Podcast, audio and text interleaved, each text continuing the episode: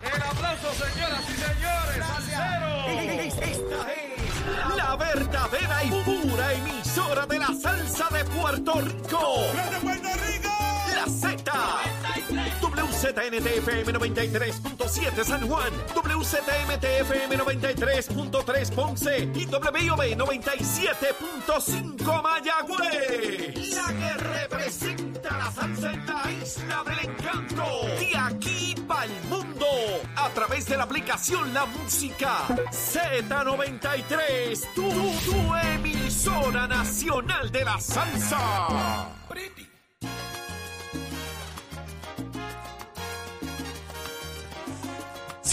Seguimos en Nación Z. Son las 7 y 2 de la mañana. Comienza una nueva hora a través de Z93, tu emisora nacional de la salsa, en el 93.7 FM en San Juan, 93.3 en Ponce y 97.5 FM en Mayagüez. Tu aplicación La Música, para que nos veas y nos escuches, descárgala gratuita, que tengas ahí disponible y, y puedas disfrutar del contenido que preparamos para ti diariamente en nuestro análisis y los amigos de Facebook que están conectados. Gracias por estar ahí con nosotros. Andrés Alvarado, Alfredo Martínez, Orlando Meléndez. Saludos, Orlando. Después hablamos. José Guerra, Héctor Estela, Ana Sotomayor, que nos ha hecho ahí una historia también de las situaciones de los planes médicos desde allá, desde Nueva York, que le ha ocurrido.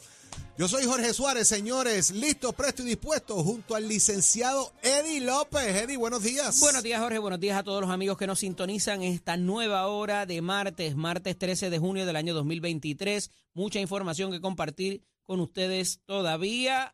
Así que levántate que el despertador te está velando y te agarra el tapón, Jorge Suárez. Así es, señores. Oigan, y tenemos mucho de qué hablar, esperando ya que los croissants de Saudi lleguen desde allá, desde, desde Francia, eh, que los estamos esperando. Y Eddie está esperando un ratatouille, a ver si llega guardado en un bolsito. Eh, y también a nuestro querido hermano Tato Hernández, que siga ya en su proceso recuperándose, pendiente de la salud del amigo Tato Hernández, señores. Pero ya está con nosotros Eddie, eh, el vicepresidente de la Cámara de Representantes desde Cagua, Puerto Rico, centro y corazón del país. Connie Varela, buenos días, representante. Buenos días, vicepresidente. Buenos días, buenos días, buenos días, Holly, buenos días a, a Eddie. Parece que Saudi está viajando, está de vacaciones. Sí, la tenemos por allá. Y, y únete, Connie, estamos pidiéndole croissant, ratatouille, porque anda por París, debe estar ya de regreso prontito, así que estamos pidiéndole Yo ahí. quiero un champancito, un champancito. Oye, Connie tira para arriba las millas, ¿sabes? Ya está ahora, ya está ahora. Para mimosa, Connie, para guardarlo para después. China. Sí, se puede combinar con muchas ¿Va a cosas. combinar? Ahí está. Connie Varela, usted le ha pedido al presidente del Partido Popular Democrático, eh, su homólogo en la Cámara, el representante Jesús Manuel Ortiz, que incluya en el programa de gobierno eh, la enmienda constitucional para incluir la segunda vuelta a la gobernación. Eso es así. Le envié una carta el pasado viernes al compañero y amigo presidente Jesús Manuel Ortiz para que incluya bien claro esa disposición donde el Partido Popular Democrático promueve, aprueba, apoya, respalda, sin duda, la segunda vuelta. ¿Tú quieres incluir esto como Entonces- parte del programa de gobierno, hacía como parte del programa de gobierno, como un asunto programático, habiendo algunos compañeros del Partido Popular votado, haberle votado en contra en la Cámara a esa enmienda, Connie? Eso es así. En el pasado, en el 2016, David Bernier se pronunció, siendo presidente y candidato a gobernador, se pronunció a favor. En el 2020, Charlie Delgado hizo lo mismo y el actual presidente. En esta Manuel asamblea Ortiz, eso no tiene break, ¿verdad?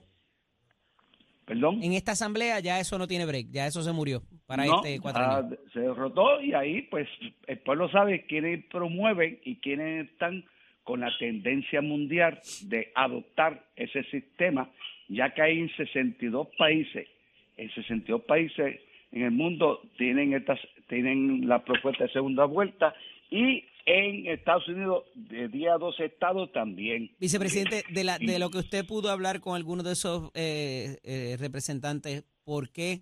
¿Cuál es el consenso general para que, o la preocupación para que estuvieran en contra de este tipo de cambios?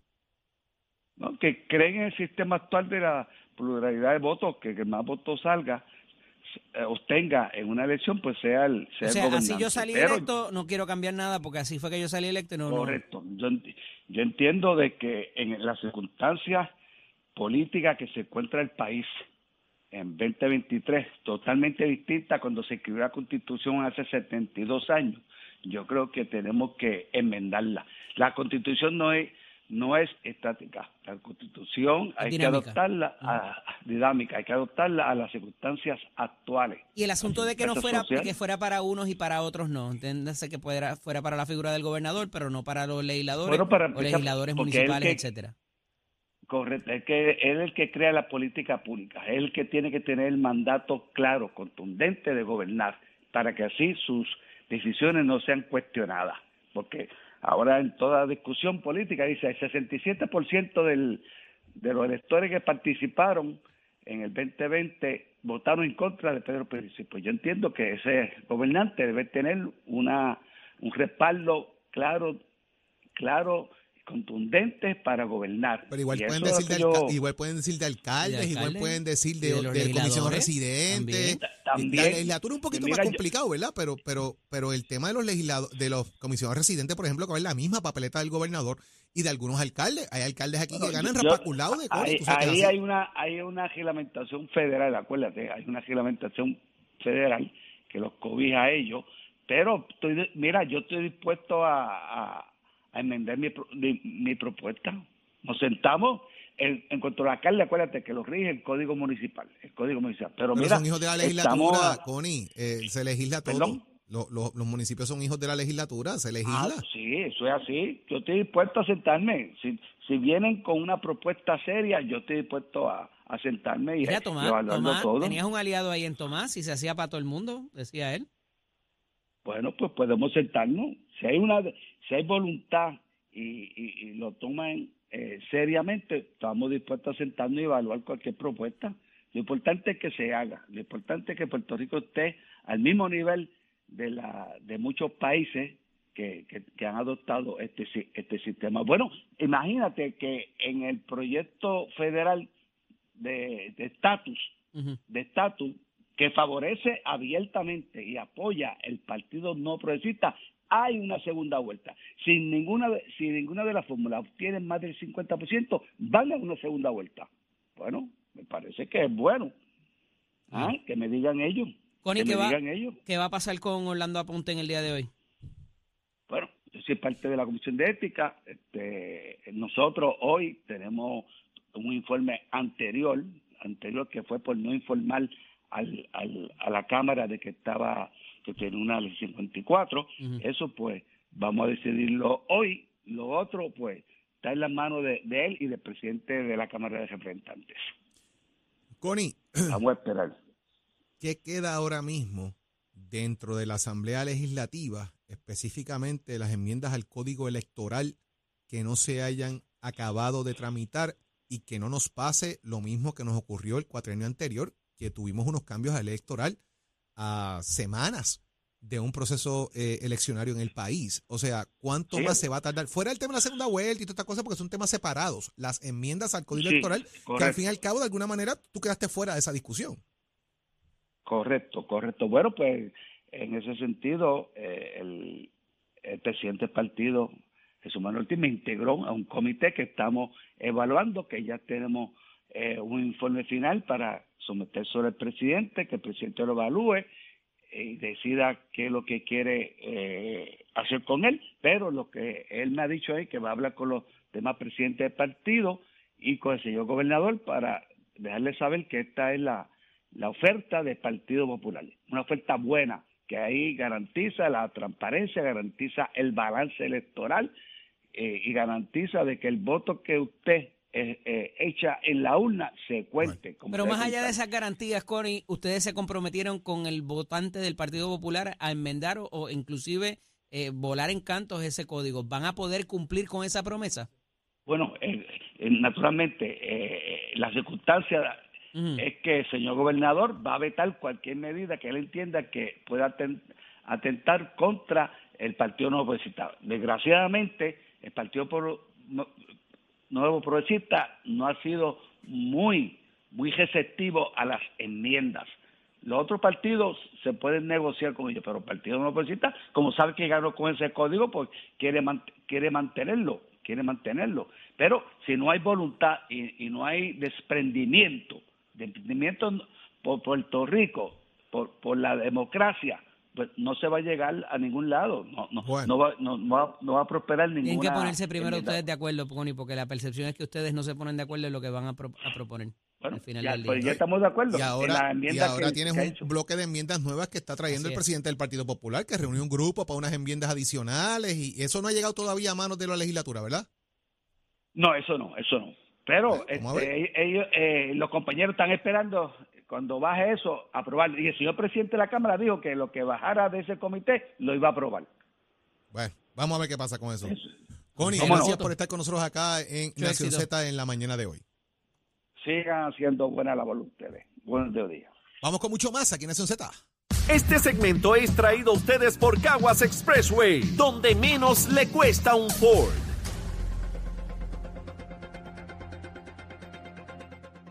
Damos paso al segmento del análisis del día. Como todos los martes, tenemos nuestro panel de féminas. En la mañana de hoy está con nosotros la licenciada Rosa Seguí, portavoz del Movimiento Victoria Ciudadana, quien prontamente le damos la bienvenida. Buenos días. Buenos días, Eddie. Buenos días a la compañera senadora y buenos días a todas las personas que nos sintonizan. Está con nosotros también la senadora Nitza Morán, senadora por el Partido Nuevo Progresista en San Juan. Buenos días, Nitza. Buenos días, Eddie, a todos los que escuchan esta Mira, eh, tenemos esta noticia que, ¿verdad? Eh, eh, quiero concentrarme en ella porque es bastante diversa del impacto en, en, muchas cosas. Y es que aparentemente se le está prometiendo vivienda a personas sin hogar de fuera de nuestras jurisdicciones y están llegando, los están exportando a Puerto Rico porque aquí nos vamos a hacer cargo de ellos. ¿Por dónde va esto, licenciada? Comienzo contigo en la mañana de hoy. Pues la verdad que esa noticia es muy triste eh, y lo más triste de la noticia es que nos informa y nos deja saber que ha sido de parte y parte. Ahora mismo, pues la Fundita de Jesús está recibiendo una cantidad mucho más, más, más grande eh, ha habido un aumento drástico en las personas sin hogar y que llegan a Puerto Rico específicamente buscando ayuda eh, de, de, ese servicio que le dan, pero nos informan que también en Puerto Rico eh, hemos llegado a hacer lo mismo, no solo a Estados Unidos, pero también a otros municipios también. Así que evidentemente es un problema que se está pasando de una mano a otra y no se quiere atender. Yo creo que es alarmante lo que estamos lo que estamos viendo, es un problema de varias cosas, de salud mental, ¿verdad? acceso a, a, cuidados de salud, el problema en Estados Unidos y en Puerto Rico, de que no tenemos un acceso eh, al, a la salud como quisiéramos. Y también tenemos el problema eh, de hogares. Y vemos como en Puerto Rico entonces, antes, la Fondita de Jesús sí podía estar brindando un servicio adecuado para poder conseguir vivienda accesible y nos están informando ahora que eso no está sucediendo, ¿verdad? Precisamente por el problema de la especulación mobiliaria en Puerto Rico, que, que no solo afecta a las personas que queremos eh, buscar techo teniendo condiciones económicas quizás para poder hacerlo, pero también a las personas menos, eh, a las manos desventajadas. Así que mm. eh, mi, propuesta es que se investigue en el Ejecutivo, el Gobernador y la Legislatura investigue inmediatamente. Nitza, ayer hablaba casualmente con un amigo de nosotros en común, de nosotros tres, eh, sobre el asunto de que en el caso de los deambulantes o las personas sin hogar, muchas veces las autoridades, inclusive las dependencias eh, de gobierno tienen las manos atadas porque hay un factor de voluntariedad que de un tiempo para acá se ha reconocido en estas personas y que si no quieren buscar ayuda no se les puede obligar inclusive de sacársela del área donde usualmente frecuentan. Eh, y entonces eso crea un problema, pero ¿quién les está vendiendo quizás esta idea de que eh, acá se les va a brindar una ayuda que en otras jurisdicciones no tienen? Pues mira, Eddie, eso sería una pregunta muy importante para responder. Eh, yo creo que la noticia se queda vaga o corta en la información que está proveyendo, porque fíjate que ni siquiera sabemos del estado procedente de estas personas que han llegado a Puerto Rico.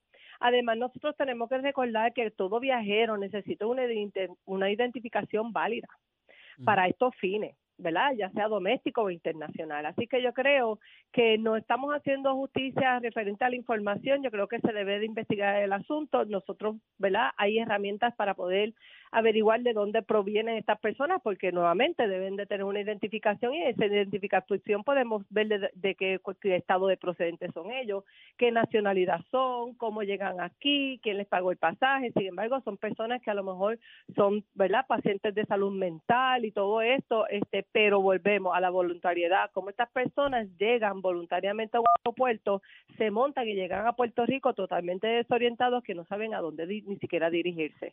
Así que así en muchas perspectivas, ¿verdad? A lo mejor llegan a la fondita y, no han, y han llegado a otros lugares que nosotros no sabemos. Esa parte de los derechos civiles es algo bien que se ha argumentado a través de los años, Eddie, y cada vez que queremos intervenir con personas este sin hogar eh, y los queremos mover de donde están, pues entonces existen unos derechos que no podemos obligarlo, entonces este se contradice, ¿verdad? La voluntad de la sociedad a, lo que nosotros queremos promover, ¿verdad? Que es una salud. Eh, Hay una carta de derechos para que la policía intervenga con ellos.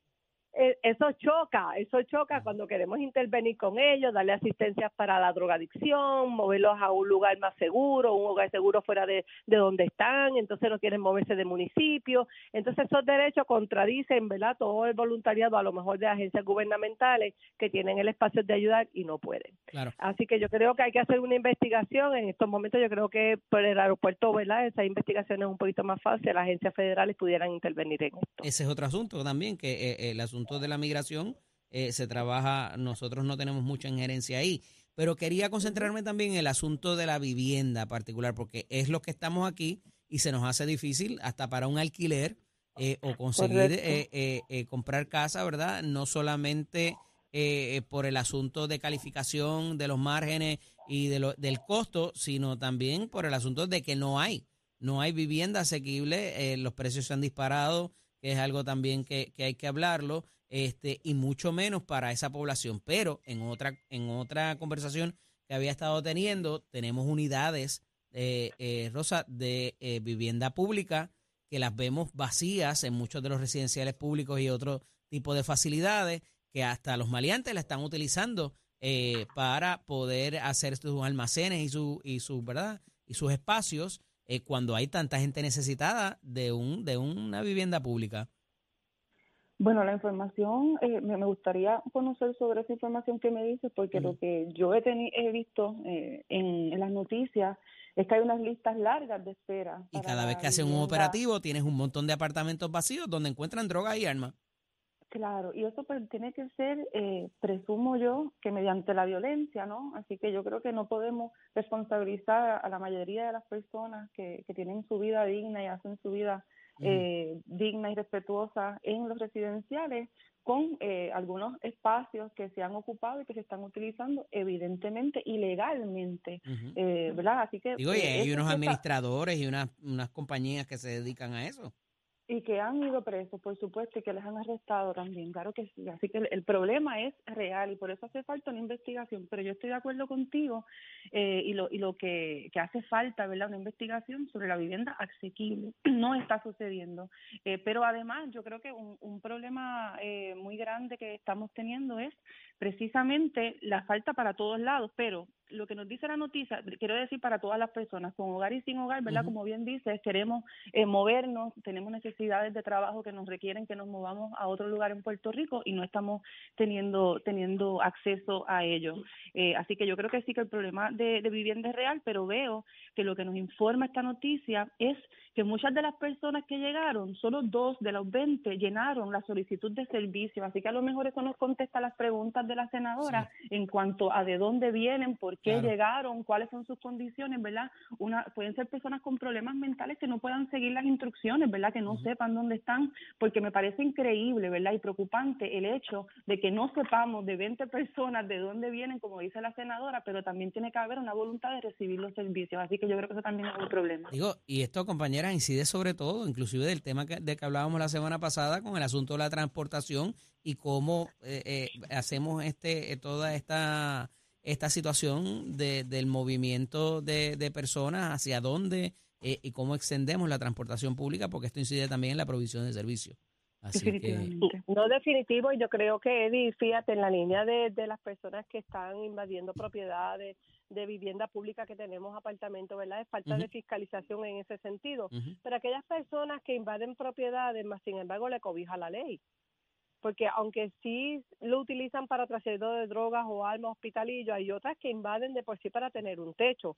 Entonces, cuando tú quieres desalojar esa propiedad porque este, alguien está interesado, que la quiere comprar o que simplemente se ha convertido en un estorbo público o una amenaza a la comunidad, tú no puedes entonces hacer nada hasta Así que no es. le proveas un servicio a esa persona, no la puedes sacar, entonces a lo mejor esa persona se niega, entonces está viviendo por ahí años y años y años teniendo ese- esa problemática. Y Entonces, si hay menores, vuelvo. y si hay menores envueltos, si hay te hago menores otro más, cuento. Entonces, eso, esas legislaciones, esas leyes, pues contra, se contradicen, ¿verdad? Chocan entre sí en un momento dado cuando el, el gobierno de Puerto Rico quiere tomar alguna acción al respecto. Así que yo creo que estas son cosas que nosotros debemos de evaluar este, como legislatura. No quiero quitarle derechos, ¿verdad? A ningún ser humano, porque todo el No, mundo no se tiene trata de eso tampoco, Eso claro. lo que- no se trata de eso, pero si queremos, ¿verdad? En un término de atemperar las necesidades de vivienda y tenemos esta problemática, pues entonces, ¿cómo, cómo podemos viabilizar esto? Porque entonces estas personas van a seguir ocupando esta, estas Yo- propiedades y eh, se convierte en un problema más que una solución. Yo lo que les digo es que estamos en un momento puntual y no me voy a cansar de repetir esto. La baja poblacional, el cambio pobl- poblacional que existe,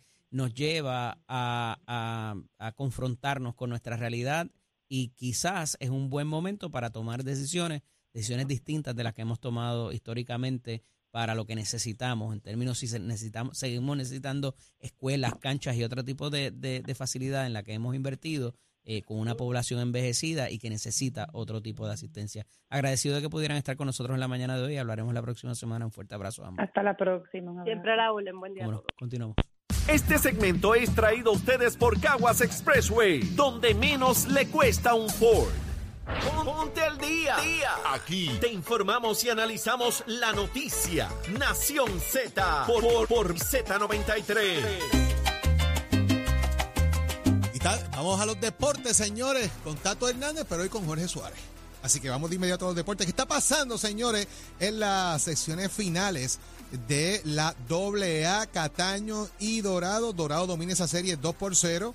En la sección noreste, Hormigueros domina a Aguada 2 por 0 también. En la sección norte, Atillo y Camuy están empatados a un juego por bando. En la sureste, Humacao domina a Patillas 2 por 0 en la sección este también Gurabo empate con Río Grande 1 por 1 en la sección suroeste Cabo Rojo dominando a Peñuelas en la sección sur Salinas domina a Juana Díaz y en la sección central eh, Calley dominando a Sidra de igual manera la novena nacional eh, de Puerto Rico de béisbol dirigida por Juan Igor González ya está lista para ir a San Salvador eh, a los Juegos Centroamericanos y del Caribe y defender allá también la medalla eh, conquistada en los pasados Juegos Centroamericanos de Oro.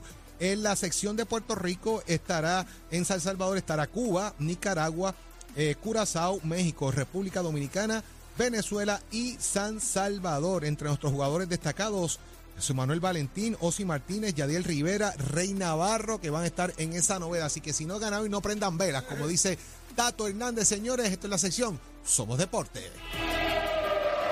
Buenos días, Puerto Rico. Soy Manuel Pacheco Rivera con el informe sobre el tránsito. A esta hora de la mañana ya se formó el tapón en algunas de las vías principales de la zona metro, como la autopista José Diego entre Alta y Dorado, y entre Toa Baja y Bayamón y más adelante entre Puerto Nuevo y Atorrey. Igualmente la carretera número 12 en el cruce de la Virgencita y en Candelaria, como es habitual, también en Santa Rosa. Además, algunos tramos de la PR5, la 167 y la 199 en Bayamón. Por otra parte, la avenida Lo Más Verdes entre la American Military Academy y la avenida Santa Ana, la 165 entre Cataño y Guaynabo en la intersección con la PR22 y el expreso Valdoriotti de Castro desde la confluencia con la ruta 66 hasta el área del aeropuerto y más adelante cerca de la entrada al túnel Minillas en Santurce. También el ramal 8 y la avenida 65 de Infantería en Carolina y el expreso de Trujillo en dirección a Río Piedras y la autopista Luisa Ferré entre Montelledra y el Centro Médico en Río Piedras y más al sur en Caguas y la 30 entre Juncos y Gurabo. Ahora pasamos al informe del tiempo. El Servicio Nacional de Meteorología pronostica para hoy un día caluroso entre soleado a parcialmente nublado con 10% de probabilidad de lluvia en horas de la mañana. Llegada la tarde aumentará a 17% y en la noche a 25%. Los vientos estarán del este de hasta 17 millas por hora y las temperaturas máximas estarán en los altos 80 grados en las zonas montañosas y los medios 90 grados en las zonas urbanas y costeras con el índice de calor superando los 110 grados, por lo que se sostiene la advertencia de calor excesivo para el norte de la isla desde las 10 de la mañana hasta las 5 de la tarde. Para los bañistas y navegantes en las aguas locales se espera oleaje de 5 a 6 pies con vientos del este de hasta 20 nudos. Hasta aquí el tiempo les informó Emanuel Pacheco Rivera. Yo les espero en mi próxima intervención aquí en Nación Z, y usted sintoniza por la emisora nacional de la salsa Z93. Próximo. No te despegues de Nación Z. Próximo. Lo próximo, señores, hablamos con César Vázquez, presidente de Proyecto Dignidad, y llega la tendencia de Gabriel López Arrieta. ¿Qué nos traerá? Lo discutimos ya en Nación Z.